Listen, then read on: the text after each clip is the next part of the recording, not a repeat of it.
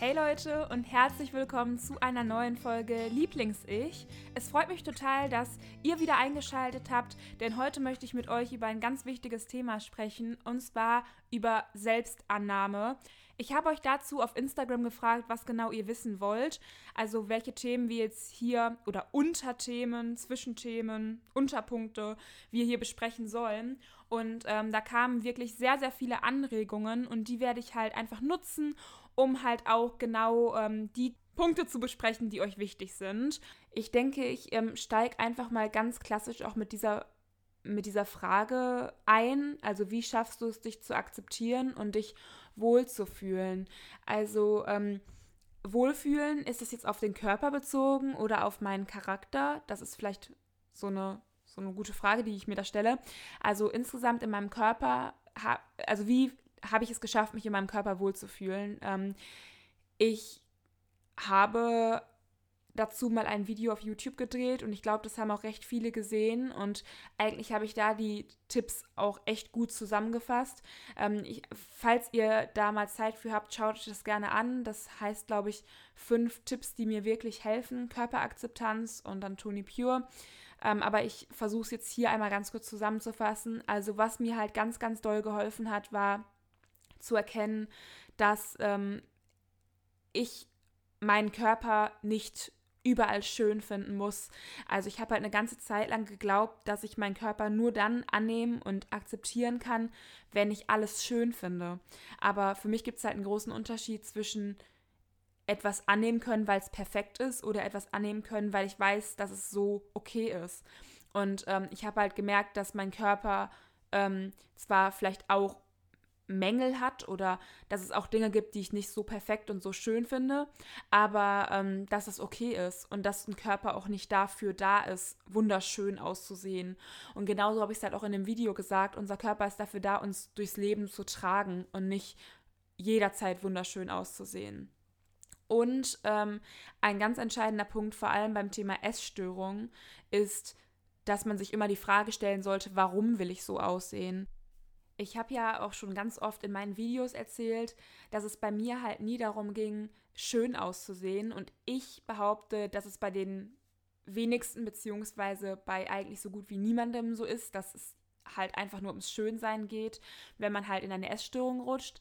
Weil wenn es wirklich nur ums Schönsein gehen würde, glaube ich, dass man irgendwann aufhören würde, weil man dann ja irgendwann dünn ist, so dass man es schön findet. Und ähm, das Interessante ist ja, dass man ähm, als Betroffener und sowas halt bei mir auch immer. Ich fand bei anderen Leuten sogar ein bisschen kräftigere Beine überhaupt nicht schlimm. Also das hat mich gar nicht gestört. Ich habe super oft den Satz tatsächlich sogar gesagt, ja, ähm, bei anderen finde ich das nicht schlimm, aber bei mir. Und da sieht man ja, man misst sich mit einem ganz anderen Maß, als man andere Leute sieht, weil man an sich selbst andere Ansprüche stellt. Und bei mir war es zum Beispiel so, dass ich halt gedacht habe, wenn ich halt dünner bin, dann ähm, bin ich kontrollierter und dann bekomme ich halt mehr Aufmerksamkeit und so. Aber das hatte halt alles mit den Dingen zu tun, die ich halt in das Dünnsein rein interpretiert habe und nicht, das hatte nichts mit dem, mit der Optik zu tun. Ähm, also ja, mit dem, mit dem Körper, weil ich halt einfach, ich habe mich so wertlos gefühlt in mir drin, dass ich vermutlich in den Minusbereich hätte abnehmen können, wenn es möglich wäre. Und ich trotzdem immer noch gedacht hätte, ich bin ja wertlos, weil einfach die Wertlosigkeit nichts mit dem Körperbild zu tun hat, ähm, sondern mit etwas, was in einem drin ist. Und man glaubt nur, dass man es durch den Körper beeinflussen kann. Aber es ist halt einfach absoluter Schwachsinn. Und ähm, diese Erkenntnis hat mir geholfen, meinen Körper anzunehmen und ähm, ja, das ist auch so alles so akzeptieren und ich kann halt auch wirklich sagen, und das ist jetzt auch kein Witz oder kein, na, witzig ist es sowieso nicht, aber es ist halt nicht gelogen, wenn ich das sage, dass ich heute mit meinem Körper wirklich im Frieden bin. Also klar, es gibt manchmal so Tage, da gucke ich in den Spiegel und denke mir so, boah, ja, könntest halt ein bisschen mehr Sport machen, hättest du festere Beine oder hättest du vielleicht noch einen schöneren Bauch oder so. Aber insgesamt bin ich echt mega ich bin, ich bin befreundet mit meinem Körper. Und ich habe letztens zu meiner Mama noch gesagt, hättest du gedacht, dass ich jemals sagen kann, dass ähm, ich mit meinem Körper okay bin, dass ich Frieden mit meinem Körper schließe? Und hat sie auch gesagt, das hätte sie nie gedacht, weil ich immer gejammert habe. Und ein ganz interessanter Punkt ist, ich, ist, ich habe auch ähm, zum Beispiel immer geschimpft, weil ich meine Hüfte so dick fand. Und es ging mir halt nie darum, dass ich meine Hüfte dick fand im Sinne von, die ist nicht speckig so, also zu speckig, sondern ich dachte halt immer, dass ich nicht schmal genug bin. Und ich wollte halt immer Kind sein. Und durch dieses, die breite Hüfte wird ja so Weiblichkeit symbolisiert und ich glaube, das war ein Problem, was ich halt hatte. Ich wollte Kind sein und eine breite Hüfte ist nicht Kind. Und ähm, ja, das war wahrscheinlich so, so, so eins der, einer der Gründe, warum ich halt diese Hüfte so schrecklich fand. Und die hat, das hatte nichts mit der Hüfte zu tun, sondern in, mit, mit dem, oder ja, es hatte was mit dem zu tun, was ich darin gesehen habe. Mm, ja, und wie ich mich insgesamt akzeptiert habe, angenommen habe. Ich ähm, eigentlich, ich, dazu könnte ich eine ganz neue Folge aufnehmen. Ich finde, das äh, ist so ein breites Thema. Also Selbstbewusstsein entwickeln. Wie schafft man es, sich selbst zu akzeptieren, sich selbst als Person? Ähm, es ist eine Selbstfindung irgendwie. Ich habe früher nicht so richtig gewusst, wer ich überhaupt bin. Es klingt verrückt, aber ich wusste nicht, was mich ausmacht. Ich wusste nicht, was mir gefällt, was mich glücklich macht und so. Und solange man selbst überhaupt nicht weiß, wer man ist und was man im Leben will, kann man sich auch nicht selbst annehmen.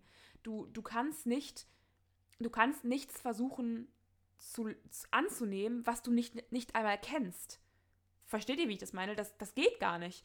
Und das habe ich früher nicht verstanden. Solange man sich selbst nicht kennt, man weiß ja auch gar nicht, was man, was, was soll ich denn lieben an mir? Ich weiß doch gar nicht, wer ich bin. Ich weiß doch gar nicht, was an mir anders ist oder was ich will. Also, ähm, ja, das war eine richtig große Identitätskrise, glaube ich, die so in mir war. Und ich glaube, das haben viele Leute, dass sie gar nicht richtig wissen, was sie besonders macht, was sie ausmacht. Und wenn man das nicht weiß, dann kann man auch, dann kann man sich auch selbst nicht annehmen. Dann kann man auch seine guten Seiten gar nicht schätzen, wenn man sie selbst nicht kennt. Und ähm, da hilft eigentlich immer nur ausprobieren, ausprobieren, ausprobieren, sich selbst ausprobieren. Und ähm, das hat mir zum Beispiel in meiner letzten Klinik unheimlich viel geholfen, ähm, äh, ähm, Hobbys zu finden, viel draußen zu sein und auch YouTube hat mir da ganz viel geholfen, dass ich gemerkt habe, ich liebe das, mit anderen Menschen über solche Themen zu sprechen. Ich liebe das, über Bücher zu reden und an sich mit Menschen diesen Austausch.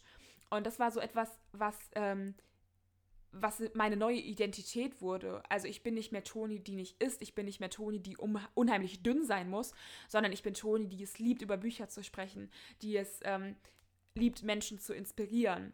Und ihr könnt ja mal, schreibt mal euren Namen auf ein Stück Papier und schreibt drumherum alles, was euch ausmacht, was ihr gerne esst, was ihr gerne für Musik hört, was ihr für einen Kleidungsstil hat, habt.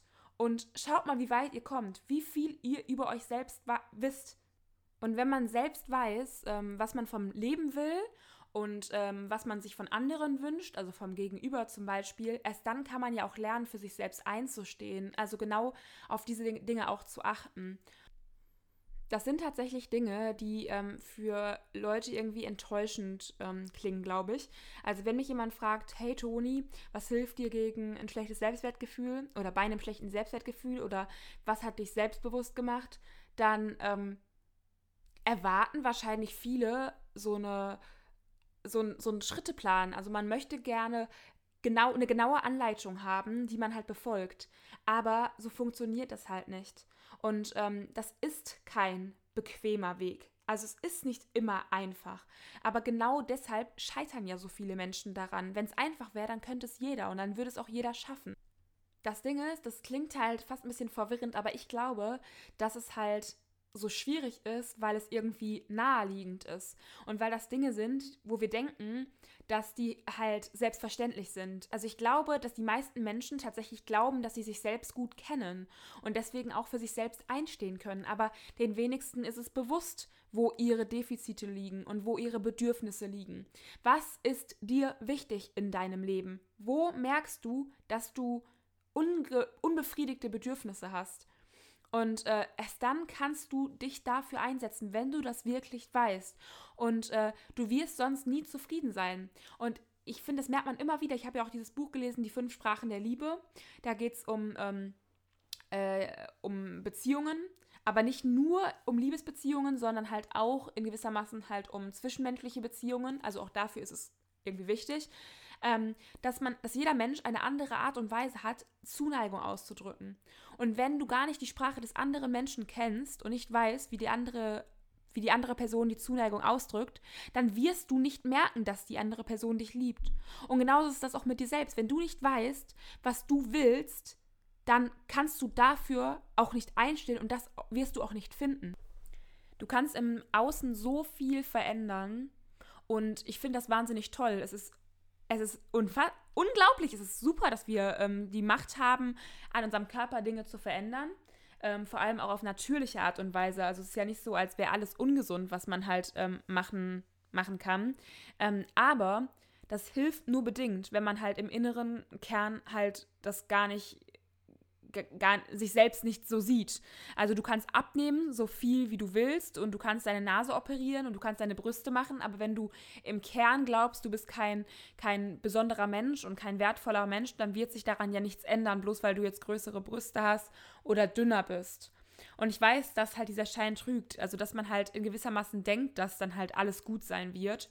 Aber ähm, das ist halt genau das Gefährliche daran. Ich möchte gerne auf noch eine Frage eingehen, und zwar auf die, wie ich es schaffe, meine Schwächen anzunehmen. Und ähm, ich muss sagen, dass das früher für mich super, super, super schwierig war. Ich war unheimlich kritikunfähig äh, und bin super schnell ausgeflippt es fällt mir heute noch manchmal schwer, ähm, mir selbst einzugestehen, dass nicht immer alles so laufen kann, wie ich es gerne hätte. Aber ähm, was mir da auch hilft, ist ein Gedanke, den ich tatsächlich aus einem anderen Podcast auch habe. Und zwar von der lieben Mut im Bauch, also Sina. Die hat mit ihrem Mann einen Podcast zusammen, der heißt Teilzeitspießer und sie hat da äh, mal was erzählt und ich finde das total spannend. Und zwar, man vergleicht sich halt immer mit mit anderen Menschen. Aber wenn man mal ganz ehrlich zu sich ist, dann vergleicht man sich nicht mit einem Menschen, sondern oftmals hat man halt mehrere Vorbilder. Und so ist es, glaube ich, auch bei mir, dass ich halt gedacht habe, boah, die und die Person, die hat eine viel größere Reichweite, die und die Person hat viel schönere Haare, die und die hat eine viel, viel schönere Figur und die hat, ein, ähm, die hat mehr Geld und äh, die ist die wirkt so zufrieden mit sich, die hat eine schöne Haut und keine Ahnung was. Also das waren alles unterschiedliche Personen und bei jedem habe ich irgendwas gesehen, was ich auch gerne hat, hätte. Und das hat mich so unzufrieden gemacht. Aber ähm, als ich dann so gemerkt habe, dass es mehrere Personen sind, ist mir dann klar geworden, also vor allem durch diese Podcast-Folge, wie unrealistisch das ist, ähm, dass ich mich mit mehreren Personen vergleiche. Denn ich habe mir ja damit die ähm, Stärken oder die besonderen Eigenschaften von Personen ausgesucht. Ich kann mir aber nichts aussuchen. Ich kann mir nicht einen perfekten Menschen kreieren. Und jeder Mensch, auch das Mädchen, was vielleicht die perfekte Haut hat, oder das andere Mädchen, was vielleicht die mega krasse Reichweite hat, hat Schwächen, Makel und Probleme. Und wenn ich die aber alle mixe, dann sehe ich diese Schwächen nicht mehr. Aber vielleicht hat das Mädchen, was die tolle Haut hat, überhaupt kein keine schöne Figur. Die andere, die keine schöne Figur hat, hat ähm, vielleicht finanzielle Probleme. Ich, ich sehe quasi diese Makel nicht, weil ich mir halt diesen perfekten Menschen bastel. Und mir bewusst zu machen, dass es besser ist, sich eine, einen, einen Menschen zu suchen, der einen inspiriert. Oder aber zu merken, dass wenn ich mir Inspiration aus anderen Menschen hole, das immer nur Aspekte sind, ähm, hat mir geholfen. Dass ich das Gesamtpaket sehe. Wenn ich jetzt jemanden auf Instagram sehe und ich weiß, boah, die Person einen schönen Feed, dann weiß ich, dass es aber auch Probleme gibt, die diese Person hat. Und in dem Augenblick, in dem es sich für mich so anfühlt, als sei ich total schwach und falsch, ähm, denke ich wieder genau daran, dass es halt bei jedem Menschen Dinge gibt, die ähm, er vielleicht schwer akzeptieren kann. Und dazu kommt halt noch etwas, dass ähm, ich mich auch immer frage, was daran so schlimm ist, diese Schwäche zu haben und ob man die nicht in gewissermaßen auch ja, relativieren kann, positiv sehen kann. Ich zum Beispiel, ähm, ich, ich weiß nicht, ob ich es als Schwäche bezeichne, aber ich bekomme ja ganz oft die Kritik, dass ich zu schnell rede. Und ähm, gleichzeitig gibt es aber auch Menschen, die genau das halt gerne mögen, die das halt unterhaltsam finden und die sagen, dass sie dadurch das Gefühl haben, einfach viel schneller zum Punkt zu kommen. Und ich glaube, so ist das mit vielen Dingen, mit vielen Schwächen. Äh, der, die eine Person sagt, boah, ich ähm, hätte gerne andere Haarfarbe, das ist für mich irgendwie ein Makel und genau das findet halt vielleicht jemand anderes total schön. Und wenn ich ähm, mal so rumschaue, dann sehe ich auch teilweise Schwächen an meinen Freunden. Also wenn ich jetzt überlege, was für eine Schwäche hat die XY, dann kann ich da auch bestimmt was finden. Aber insgesamt macht das macht sie das für mich trotzdem zu einem, einem lebendigen Menschen und zu einer Person mit Charakter. Und ich habe ja auch schon ganz oft in meinen Schreibvideos gesagt, dass ich es total schön finde, wenn man ein Buch liest und man weiß, wer gerade redet, also wessen wörtliche Rede gerade dran ist, weil man es einfach an der Art und Weise erkennt, wie jemand spricht. Und wenn wir jetzt mal an, am Beispiel Harry Potter bleiben, ähm, das habe ich ja schon ganz oft genannt, dann zum Beispiel Hermine, die hat so diese Schwäche, so ein bisschen klugscheißerisch zu sein, aber genau das macht ja irgendwie auch ihr Wesen aus. Und ähm, genau das macht sie halt irgendwie auch so liebenswert und anders. Und ähm, ja, ich, ich, ich habe heute nicht mehr dieses Bedürfnis, ähm, so zu sein wie alle anderen, sondern ich finde ich find es schön, mal anders zu sein. Weil nur dann, wenn wir auch mal anders sind, wenn wir mutig sind und wenn wir aus dem Rahmen rausfallen, dann können wir was bewegen. Wenn wir genauso sind wie alle anderen, dann werden wir immer untergehen. Dann sieht uns ja niemand. Stellt euch vor, ihr seht ähm, euch fallen tausend Bügelperlen runter und die sind alle in der Farbe rot. Und dann ist der eine blaue. Dann fällt einem die blaue doch auf. Und die blaue hat die Möglichkeit, irgendwie was zu was anderes zu machen. Jetzt bei Bügelperlen vielleicht nicht, aber ähm, die, die, die hat die Möglichkeit, eure Aufmerksamkeit zu bekommen und diese Aufmerksamkeit für etwas Positives, für etwas Gutes zu nutzen. Und ähm, ja, okay, vielleicht war das Beispiel Bügelperlen an dieser Stelle ein bisschen blöd, aber ähm, ihr versteht hoffentlich, was ich meine. Also wenn man halt auffällt, hat man die Chance, das für sich zu nutzen. Und ähm, ja, ich werde auch ganz oft gefragt, Körperwahrnehmung, ähm, also eine Wahrnehmungsproblematik bei Menschen mit und ohne Essstörungen. Ähm, auch da hilft wahrscheinlich das, was ich am Anfang gesagt habe, also das hoffe ich, sich immer die Frage zu stellen, was wäre, wenn? Also was wäre denn, wenn ich jetzt so aussehen würde, wie ich mich gerade sehe. Und ich muss sagen, dass ich in der Therapie was ganz Entscheidendes oder was ganz Wichtiges gelernt habe. Und zwar, wir sehen uns so, wie wir glauben zu sein. Und ich habe halt früher, also während der Essstörung, und ich glaube, das gilt nicht nur für Essgestörte, sondern für ganz, ganz viele Menschen, die unter Selbsthass leiden, man sieht sich so, weil man glaubt, so zu sein.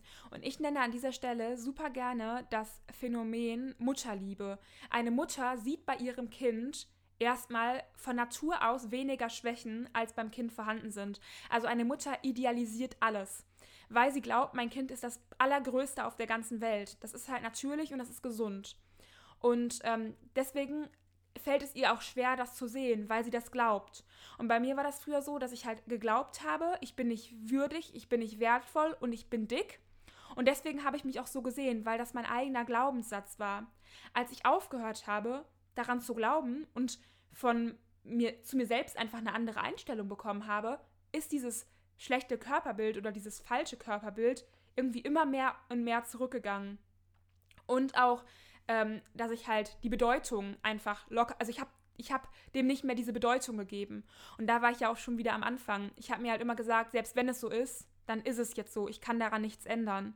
Und, ähm, oder sagen wir so, ich kann etwas daran ändern, aber ich will es nicht ändern, weil ich weiß, was diese Veränderung ähm, für Konsequenzen mitbringt und ähm, was ich auf, nicht, auf mich nehmen muss, um halt so auszusehen, wie ich aussehen will. Und irgendwann habe ich einfach gesagt, okay, ich kann es jetzt nicht verändern, ohne wieder unglücklich zu werden. Und das hat, das hat mir geholfen. Das hat mir wirklich geholfen, mich irgendwann realistischer zu sehen. Und heute ist es tatsächlich so, dass ich meinen Körper eigentlich wirklich auch schön finde. Also, dass ich echt, wie gesagt, mit ihm befreundet bin und ähm, ich ihn nicht nur akzeptiere, sondern ich wirklich zum, zum meisten Zeitpunkt sagen kann, dass ich ihn gelungen finde. Und es war halt nicht immer so. Aber ich glaube, dass halt der Schritt zur Selbstliebe ähm, über den Schritt der Annahme geht. Also ihr könnt euch irgendwann vielleicht selbst lieben, nicht alles an einem selbst, aber zum, zum, also man kann sich irgendwann selbst schön finden und so, aber zuerst ist halt diese Erkenntnis wichtig, dass man nicht alles an sich schön finden muss und dass man halt auch mal einen Makel übersehen kann. Und ähm, da gibt es eine super schöne Geschichte zu aus dem Buch Die Kuh, die weinte.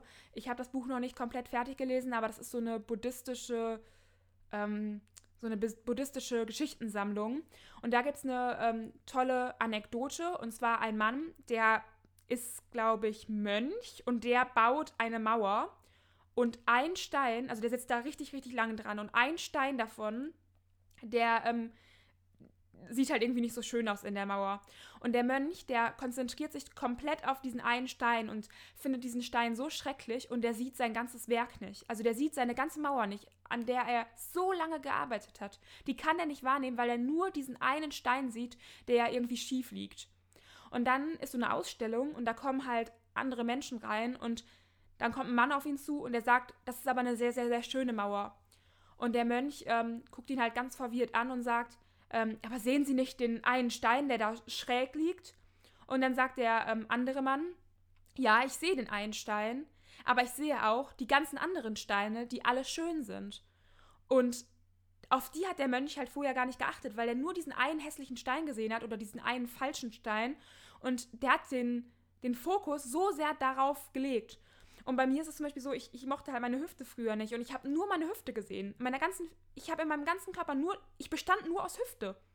Und ähm, als ich dann irgendwann gesagt habe, yo, es ist jetzt so, du kannst es machen, du kannst es nicht verändern, dann ähm, hatte ich irgendwann auch wieder den Blick für andere Dinge.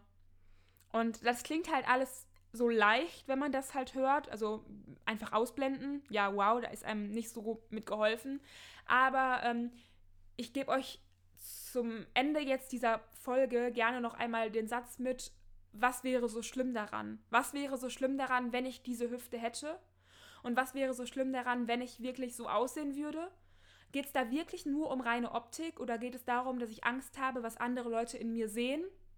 Zum Beispiel ähm, Menschen, die halt eine Essstörung haben, haben halt ja oft Angst, dann gesund auszusehen, weil sie glauben, dann halt nicht krank genug zu sein, die Berechtigung nicht zu haben.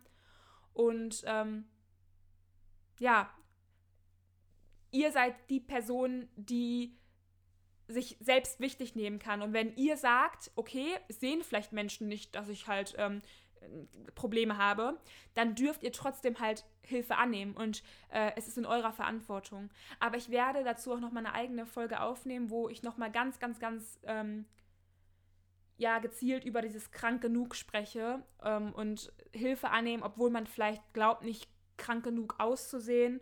Und ich hoffe, dass euch das dann halt auch nochmal hilft. So, das war es jetzt mit einer neuen Folge Lieblings-Ich. Es freut mich total, dass ihr bis zum Ende dran geblieben seid. Schreibt mir gerne jederzeit euer Feedback über Instagram, YouTube oder auch per E-Mail. Darüber freue ich mich nämlich sehr und dann sehen wir uns hoffentlich das nächste Mal wieder.